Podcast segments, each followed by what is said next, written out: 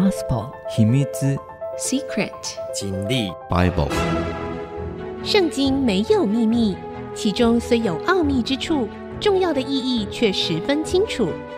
请听曾阳晴为你解密。这里是 IC 之音主客广播 FM 九七点五，欢迎您收听《圣经没有秘密》，我是说书人曾阳晴。这个节目呢，同步在 Spotify、KKBox，还有 SoundOn，当然 Apple Podcast、Google Podcast 都有上架。如果您在 Podcast 收听，欢迎您按下订阅，就会每集收到我们的节目。喜欢我们的节目，也欢迎您到 Apple 的 Podcast 评五颗星，并留下您的心得，给我支持与鼓励。上一次我们说到了，大概在 BC 四百八十年的时候，哈。波斯帝国的亚哈随鲁王选妃啊啊，他废掉之前的皇后瓦什提，这一次呢选了我们的犹太美女以斯帖当做皇后，把皇后冠戴在她的头上。当然呢，以斯帖并没有告诉他真正的他的民族啊，他是犹太人。第二次招聚处女的时候，莫迪改坐在朝门。这个亚哈水鲁呢，哎，想要扩大他的后宫啊，哈哈，他他当然皇后一个，可是呢后宫啊佳丽无数啊，哈三千呐啊，他他真的、他只立了一次啊皇后，他是其实之后娶的他都叫做嫔妃了哈，并并没有给他们立后位。那莫迪改呢，我们之前说过了，他其实是以斯帖的堂哥。但是呢，把因为两个人年纪可能相差很多了啊，相差很多，所以他把她当做自己的女儿一样的来养育她啊，所以呢，情同父女啊。这时候莫迪改呢，他坐在朝门啊，坐在朝门。那古代城邑的出入口呢，基本上第一个买卖啊，收关税，还有呢执行法律的地方。是一个很重要的场所，有些时候呢也会变成政治重要人物、长老们商议国家大事、商议城市治理的一个重要的地方。大卫在这里接见了百姓，后来篡他位的、想要篡他位的 Absalom 哈押沙龙呢，在这个地方也接见百姓，利用三四年的时间呢，建立自己的啊这样在百姓当中的威望。后来呢，就革命把他爸爸给赶出耶路撒冷城。也是在城门口。好，但以理呢，作为治理巴比伦全省的人哈，他自己也在朝门待过，所以在朝门呢，基本上是一个国家行政治理的重要的位置哈。那有人认为莫迪改的职位应该蛮高的，那也有人认为他不过就是宫殿的侍卫或低级官员哈。那呃会有这样子的看法，可能认为他。因为在朝门的关系，可是朝门我们来看一下哈。后来当然在我们如果能够在考古上面找到资料的话，就知道这个在朝门待在那里究竟是一个什么样的职务哈。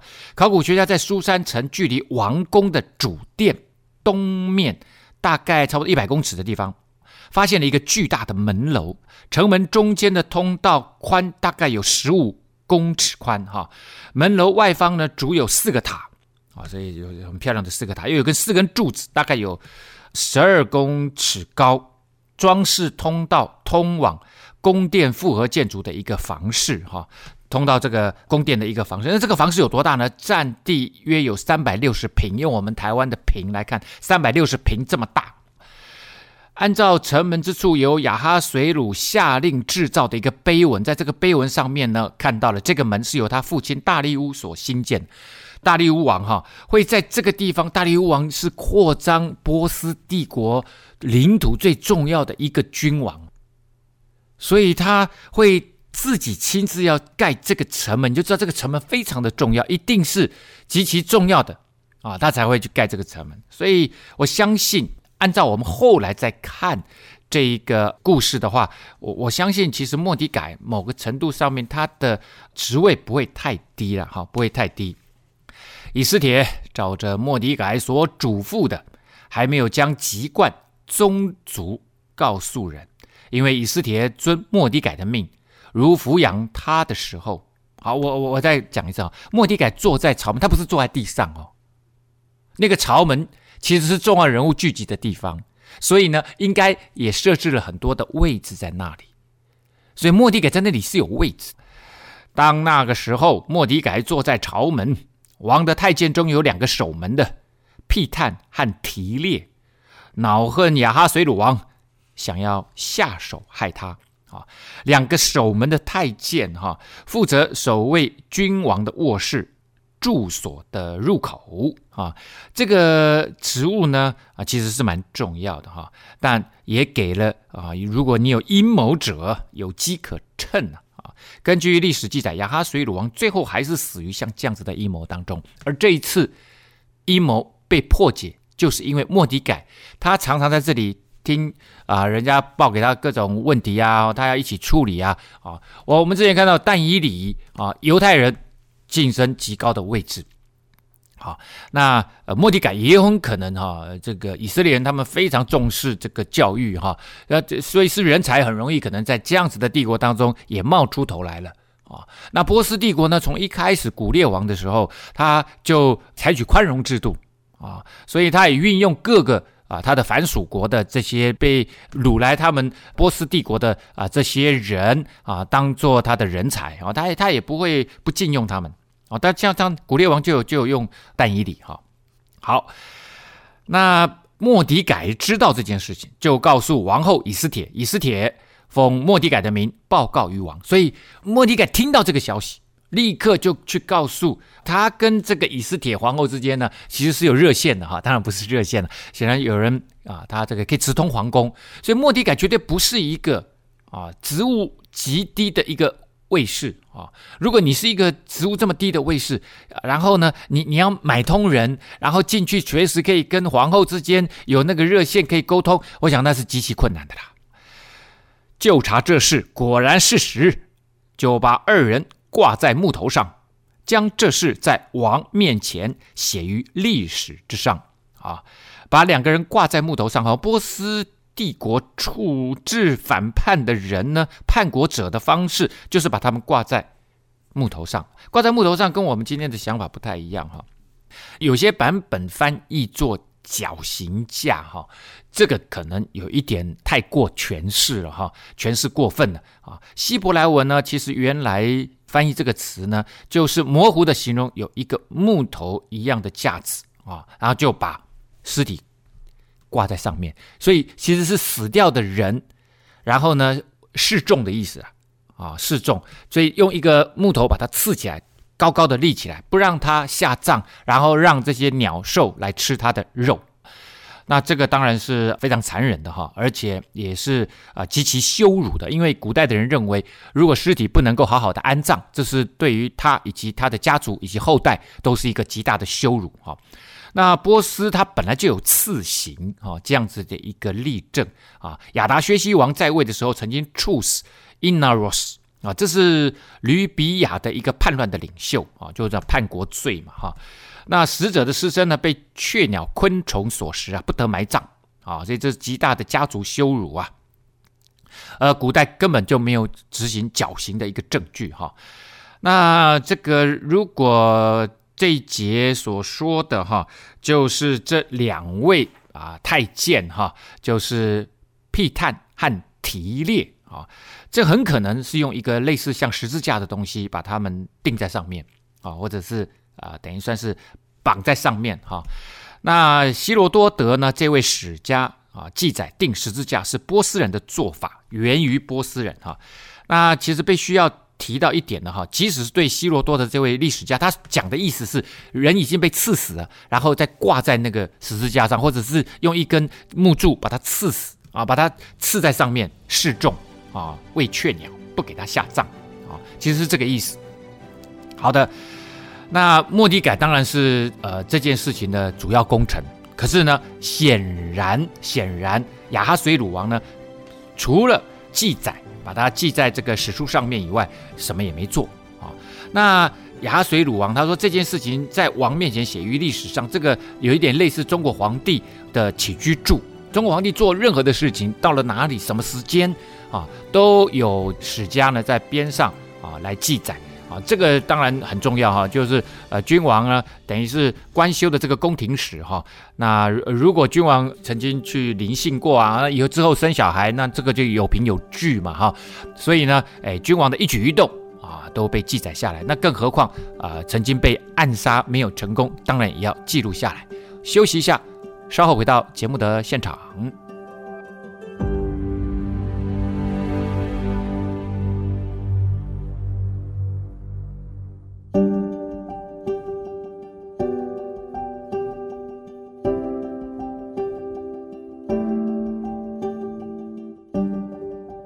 欢迎您回到《圣经没有秘密》，我是说书人曾阳晴。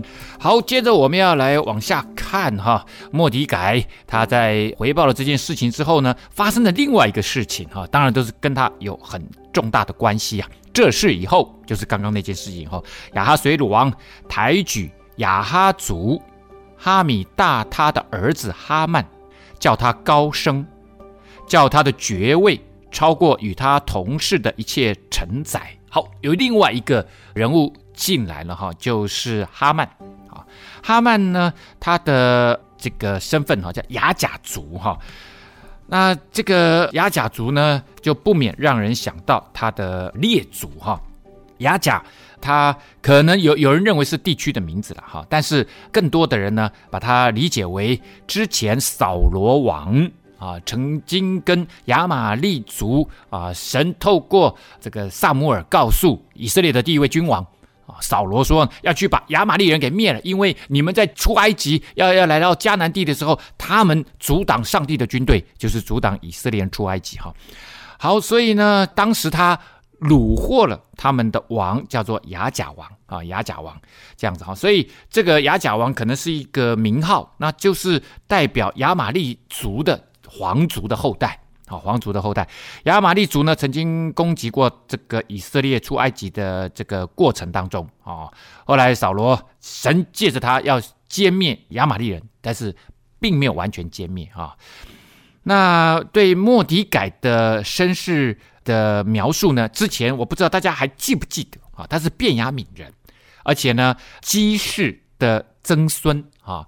那基士呢，扫罗王的爸爸。也叫做基士哈，当然不是同一个人了哈。扫罗王已经是七八百年前的事情的人哈，六六七百年前事情的人哈。这当然，这位基士跟莫迪改的曾祖父基士当然是不一样的，但是呢，就让人很快的第一个就联想到他是扫罗王的爸爸，同一个他，而且他们都是便雅悯人。然后呢，这个哈曼他的祖先又是雅甲族的。哦，所以马上我们就可以看到，哈，这两个人中间好像有这样子的一个对立的啊，这个呃祖先的一个关系这样子哈。好，那没想到呢，哈曼他被亚哈水鲁王呢大大的高举啊，大大的高举。那这个时候其实离以斯帖被封为皇后已经过了四年多了啊，已经过了四年多了。好，在朝门的一切臣仆都跪拜哈曼。因为王如此吩咐，唯独莫迪改不跪也不拜，啊，不跪也不拜。那这件事情呢，当然引起了很多人的这个解释了哈。哈曼的官位哈，以斯帖记哈，我们现在在讲的这故事是写在以斯帖记里面，并没有提到哈曼官居何职啊啊。但是常常在读这个书的人呢，可能会给他一个头衔哈，叫 Vizier。叫叫做维齐尔 Vizier 啊，维齐尔。那波斯浮雕将侍立在王面前，手执君王兵器的高级官员称为 Hazarapatish Hazarapatish 啊 Hazarapatish 哈扎拉帕提什啊。那呃，有些人呢，如果译成中文，把它译成千夫长啊，那这个感觉就会比较像是一个军事人员哈。好了，这个人呢，负责统帅御用的，就是御用军啊，这个卫前使这个朝廷的禁卫军，并且决定谁可以觐见君王啊。然后另外呢，波斯又有另外一个称为王之眼目的重要官位哈，王之眼目的。那色诺芬史家呢，记载这个官员负责观察各省的百姓，禀报一切所见的啊，这个行政上面的各样的状况与问题啊。那相当于我们现在的行政院长了。好，那我们用首相啊来称呼哈曼也行，而且是非常亲近的啊这个特助啊，君王特助啊，我们用这样子的方式来看哈。好，那莫迪改呢，他不愿意下拜啊，不愿意下拜。那我们来看看。别人怎么说哈？在朝门的臣仆哦，在朝门有很多的臣仆哦，就问莫迪改说：“你为何违背王的命令呢？”亚哈水鲁王叫我们拜他，为什么？因为他的位置已经很高，高到一个程度，好像跟亚哈水鲁王是平行的。亚哈水鲁王几乎所有的事情都透过他啊。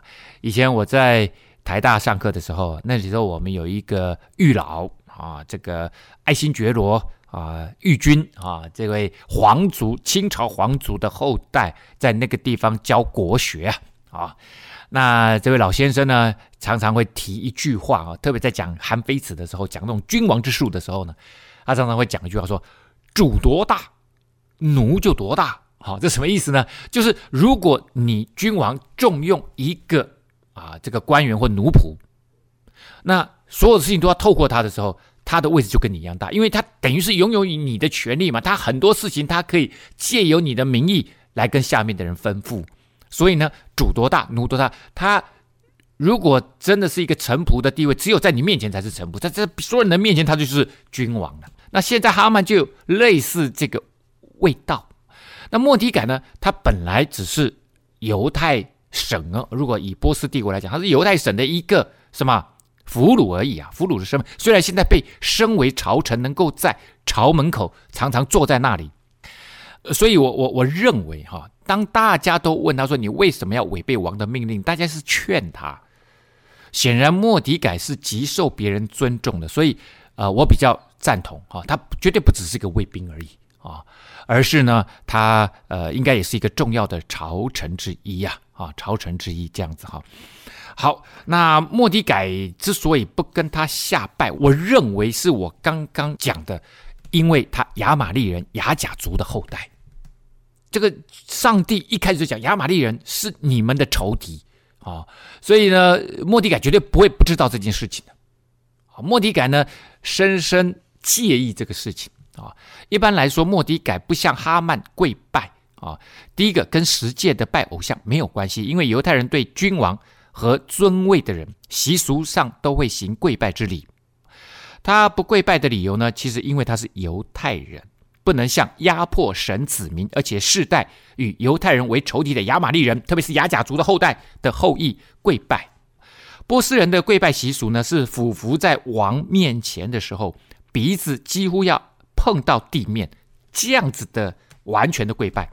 当时犹太人并没有把向波斯王下拜当作是拜偶像。而且呢，希罗多德也记载哈，史家希罗多德也记载，官阶相等的波斯官员之间的见面礼是亲嘴，关节稍低，对于关节高的人呢，则亲吻对方的脸颊。如果两者地位有极大的分别，那么规定的礼节就是拜伏于地啊，拜伏于地。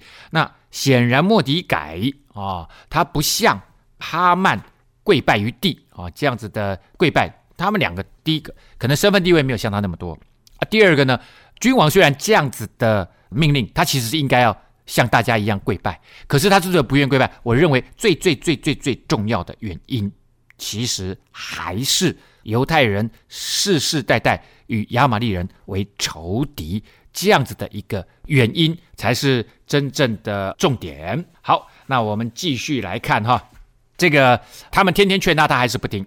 他们就告诉哈曼，要看莫迪改的事站得住站不住，因为他已经告诉他们自己是犹太人，所以他已经把他犹太人的身份讲出来，就是我是犹太人，所以我不向他跪拜，这样大家懂了吗？原因真正的原因在这里，所以他点明了啊，因为他是亚甲族的后代，所以我不跟他跪拜。哦，哈曼见莫迪改不跪不拜，他就怒气填胸啊，我他很生气啊，大家都跟他跪拜，就你不跟我跪拜。啊呵啊，恁别个的饼哈，意思就是这样了哈。他们已将莫迪改的本族告诉哈曼，他以为下手害莫迪改一人是小事，就要灭绝雅哈水鲁王通国，也就是波斯帝国所有的犹太人，就是莫迪改的本族啊！哇，这个厉害！究竟后事如何发展？我们休息一下，稍后回来。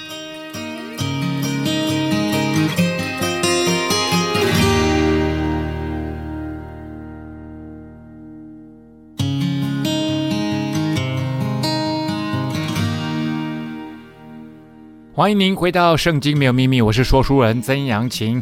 刚刚我们讲到了波斯帝国的亚哈随鲁王重用哈曼，类似他们的首相，而且是极其尊贵的首相，是君王的亲信呐、啊。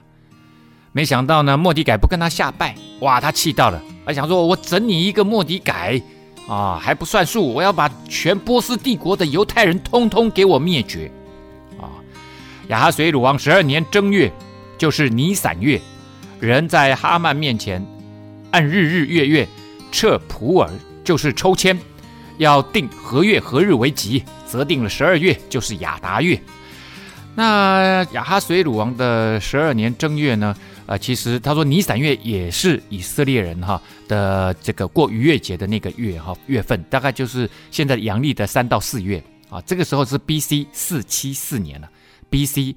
四百七十四年的时候。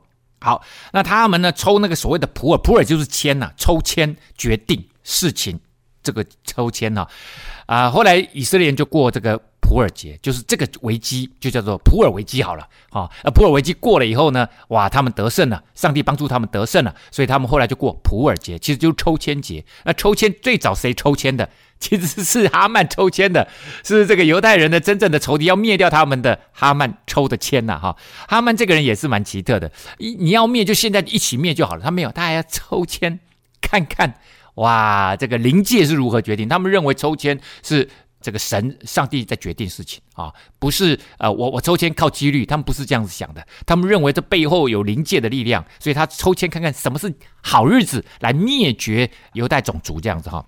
好，那当然是一种迷信这样子哈。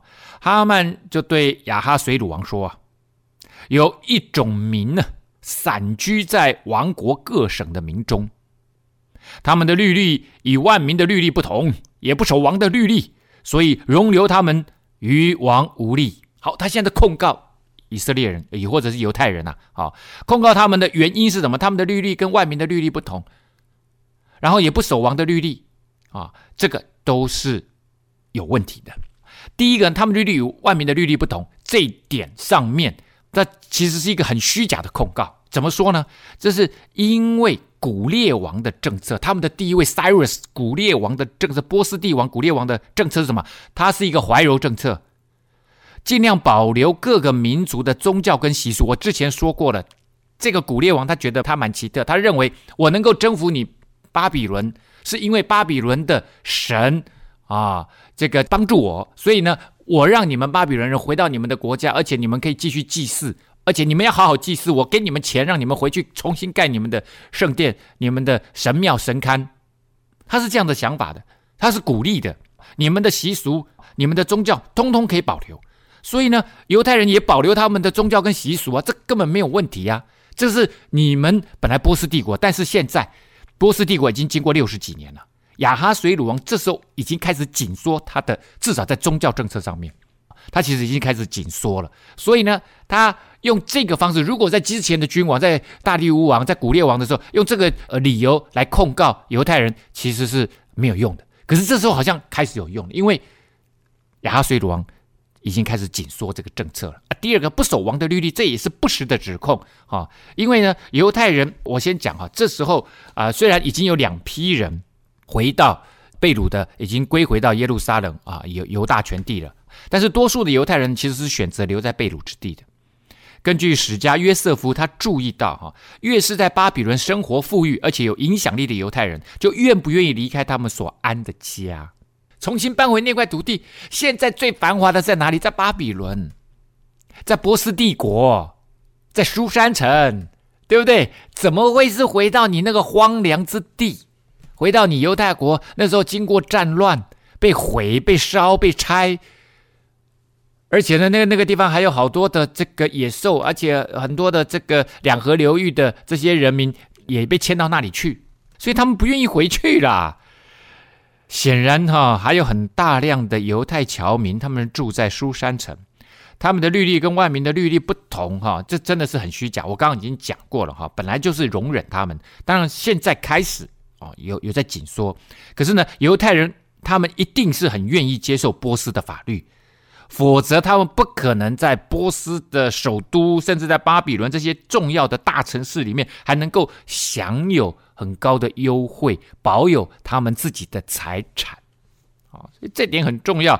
所以哈曼的控告其实是不实的指控啊。然后继续讲：王若以为美，请下旨灭绝他们，我就捐一万他连德银子，交给掌管国库的人。纳入王的府库啊，一万他连德哈。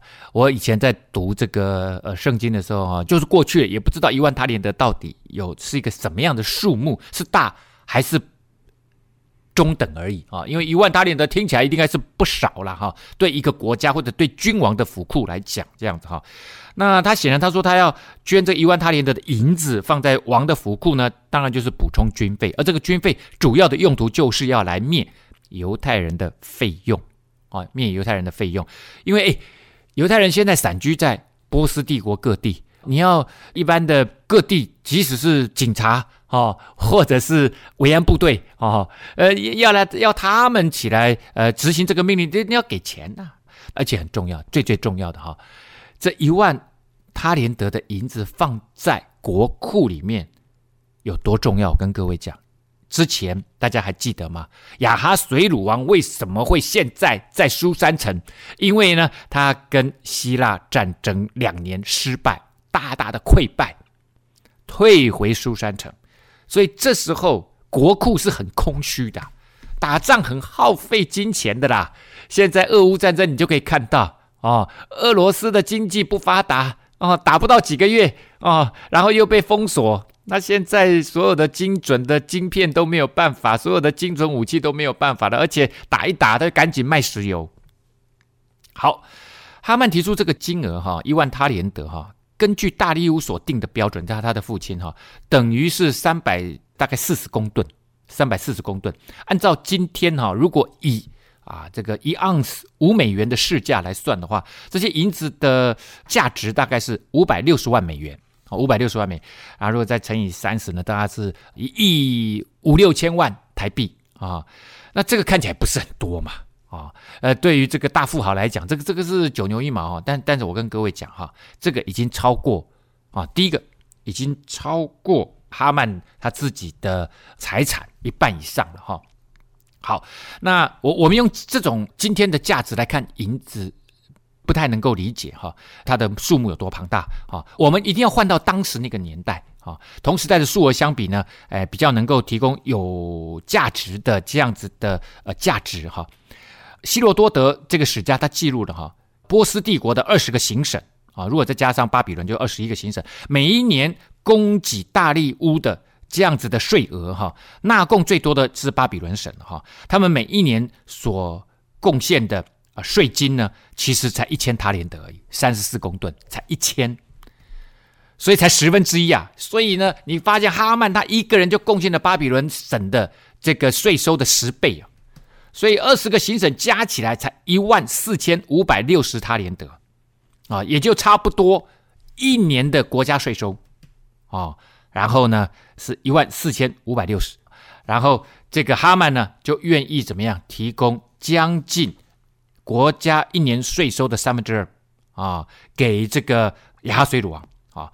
那哈曼认为他发动这一次的种族灭绝所需的经费大概就是这么多啊。我们再来做一个另外有趣的比较哈，黎迪亚人啊，Pythius 皮西乌斯啊，他资助亚哈水鲁王去攻打希腊，他被称为波斯帝国的第二富豪，仅次于亚哈水鲁王，身价有一万六千四百他连的银子。所以我我我说了嘛哈，这个哈曼再有钱也不会比这个 Pythius 有钱啊，Pythius 才一万六千多啊，所以呢，这个哈曼呢显然还不到这么多，可他愿意捐出一万哦，啊，呃，这个 Pythius 呢，他把他所有的身家交由亚哈水鲁王来处置。我们再来看最后一个数字哈，这个呃修昔体斯哈记载，这个是希腊的史家，在黄金时代啊，呃雅典所储的储备金。的财务金额呢，总值是银子九千塔连德。如果用波斯帝国的算法的话，大概是一万零四百四十塔连德。所以呢，雅典的国库里面啊的储备金，也不过就是哈曼这一次要捐出去的这样子的金额，你就知道哈曼捐了多少钱。他真的很有钱，不过我相信都是贪污来的。休息一下，稍后再回到节目的现场。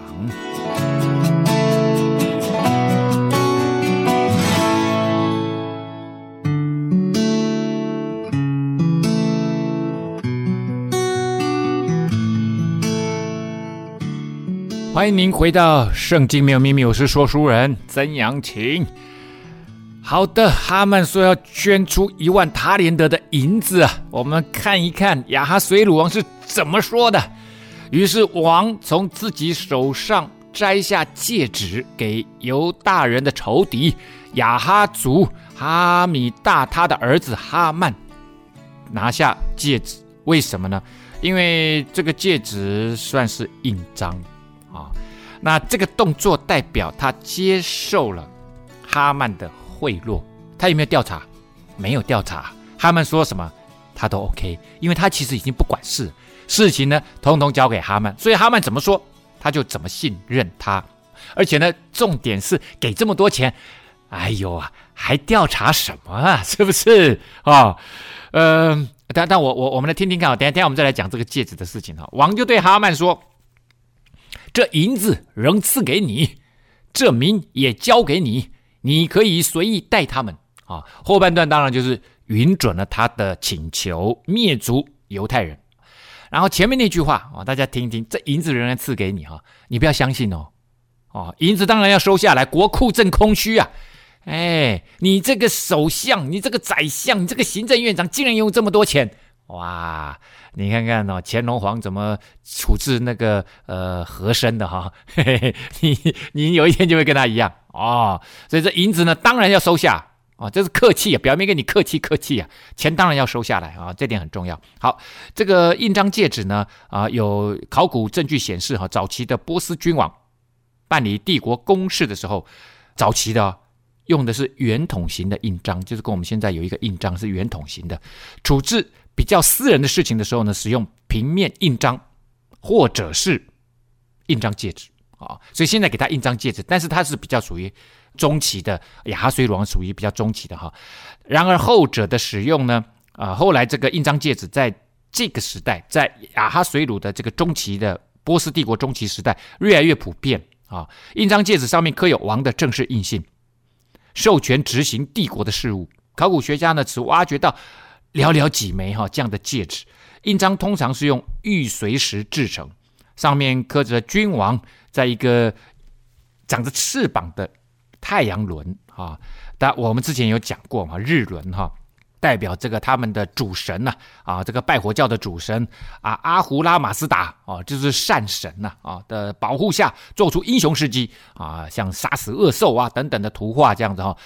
这个波斯呢，有很多城堡的泥板哈，特别在波利斯哈，呃，很多城堡它的泥板上面都盖上了平面印章的这个戳记哈，戳记。好，那我们继续往下看呢啊，正月十三号就招了王的书记来，照着哈曼一切所吩咐的，用各省的文字、各族的方言，奉亚哈水鲁的王的名写上旨意。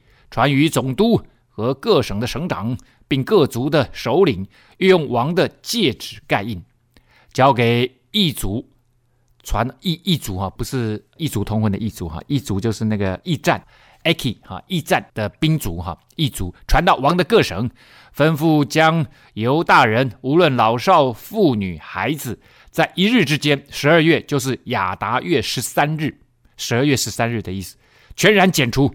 杀戮灭绝，并夺他们的财为掠物，把他们的钱全部抢来，没问题，统统赐给你们，你们要怎么杀就怎么杀，怎么处置就怎么处置。好了，正月十三日哈，发布命令，由这个驿站兵丁传出去。正月十三日是什么日子呢？就是逾越节的前一天。逾越节正月十四日要宰羊羔，吃羊肉。那犹太人他们最最最最重要的节日就是有逾越节。逾越节代表什么？逾越节代表上帝拯救他们，从奴役的生命当中进入自由的这样的一个节日。哇！这种蒙拯救的日子前一天发生了这个事情，就好像以色列人出埃及是在逾越节那天出埃及，可是前一天晚上他们还在。埃及人的奴役当中，现在他们在哈曼的压迫当中，哇，好像 déjà vu 哈，这个似曾相识，哈哈，事情又发生了一次，但是呢，地点、时代通通不一样了，当然情节也不一样，只是好像表面上结构相似啊，但是确实，上帝有没有办法在这个过程当，你看我们讲故事讲到现在都没有出现一句上帝，一句神的都没有哦。哦，但是神的手还在其中，还在其中运作。好，就招了王的书记来哈。那这个史家希罗多德就说了哈，波西战争期间啊，就是波斯跟希腊战争期间呢，有书记在皇宫伴随亚哈水鲁王啊，随时起草国王的谕旨啊啊。这其实不一定在皇宫了哈，就是这个皇宫其实就是亚哈水鲁王到了哪里啊，他们呢就有书记伴随他。随时要要起草啊，因为战事紧急嘛啊，然后用各省的文字、各族的方言哦，所以呢，他们在那个时代并没有统一的啊官方语言啊。那呃，大家比较常使用的当然就是亚兰文啊，那那个是商业上使用的啊，呃，国际上使用也是亚兰文，但是呢，波斯文并没有通行到强迫大家使用哈。我们先来看异族。波斯的邮政系统呢，在古代非常的文明哈。瑟诺芬这个史家说哈，这个体系是 Cyrus 古列王所设的。一般的异族每隔八公里，每隔八公里呢，他们就会啊设一个啊，接过公文以后呢，骑马迅速传递啊。瑟诺芬是这么描述的哈：有马棚建搭在不同的路线上，间隔为一匹马一天的行程啊。所有的马棚呢，都配备若干马匹和马夫。每个驿站均有一名邮政站长负责，他们接收疲惫的人和马所带来的信件，然后派新的人和马继续送信。有时候夜间也要送，日以继夜的投递啊啊，日以继夜的投递啊，这应该是八十公里啊，不是八公里哈。那清清楚楚的指明哈，他刚刚讲说他把它放到。国家的府库里面，这是一个军事行动啊！这一万他连德银子呢，呃，其实就是要用来杀灭啊这个犹太人所需要的军事行动。由于每个省份呢都是波斯军队提供兵员啊，每个组成行省的小国都有啊这个军队的防营。我们不必假定啊谕旨是公开颁布的，鼓励任何人都得参与屠杀犹太人。反之，每一个族人、每一个防营、每个省份的军队，其实会在十二月的时候都进入戒备状态。啊，就在十二月十三日呢，展开密集的军事行动。当然，可能不止一天就可以完成了，maybe 两天三天，哦，呃，才能够完成这这样子的一个艰巨的任务啊。这个行动有希伯来文用语最好的意思呢，当然是同一天啊。这表示这一波的行动，军事行动呢，啊，等于是要一次就完全的发动啊，完全的发动。好。那他们在这里，我们看到了哈，用各省的语言呐，哈，各省的语言啊，这点我觉得非常的重要哈。为什么呢？因为他们让他各省语言保留，那波斯的这个文化就很难透过语言传递到他们的藩属国。怎么说呢？后来希腊人呢、当他们征服各地的时候，他们就强硬的推行一定要用希腊文。你知道，一用希腊文，希腊的文化就推行出去了。因为呢，大家就要学习你的希腊语言，那语言里面其实是代表着你这个国家的所有的思想、所有的文化都包括在内啊。就像你现在哈，新加坡它其实是华裔的人主要为主体，百分之七十以上所建立的一个国家。但是他们如果英文变成他们的一个主体语言的时候，大家都要学英文的时候啊，那到最后每一个人的 mother tongue 都是英文，那他们其实会接收到所有来自英文的价值观。英文的文化啊，呃，他们所接触到的、容易接触到的，其实都是跟英文有关。那他们就变成一个真正的英语文化国家，这一点就可以看得出来哈。波斯帝国他们真的是非常的怀柔政策哈。好，那希望在一日之内哈，十三号啊，抄录这个旨意，颁行各省，宣告各族，使他们等预备等候那日。一族奉王命，急忙起行，因为圣旨到哈。这个旨意呢，也传遍了苏珊城。王就同哈曼坐下饮酒。苏珊城的民却都慌乱，因为大家都搞不清楚状况，怎么有这么紧急的一个命令？这到底是什么意思啊？怎么突然就来这个东西？然后你会看到哈，大家都忙成一团。可是呢，王同哈曼坐下饮酒啊？为什么呢？啊，因为呢，他知道啊，府库现在有一万他连得银子进账了啊，欢喜快乐。哈曼也欢喜快乐，他总算可以报仇。有人不跟他下跪，不跟他下跪有这么严重吗？你就看到。集权政治就是这样，他要毁灭一个种族就毁灭一个种族，完全不用经过什么讨论，也不用经过什么调查，想怎么干就怎么干，太可怕了，真的太可怕了。好，我们今天节目呢到这个地方告一个段落了。圣经没有秘密，我们下次再来看莫底改以及犹太人的命运吧。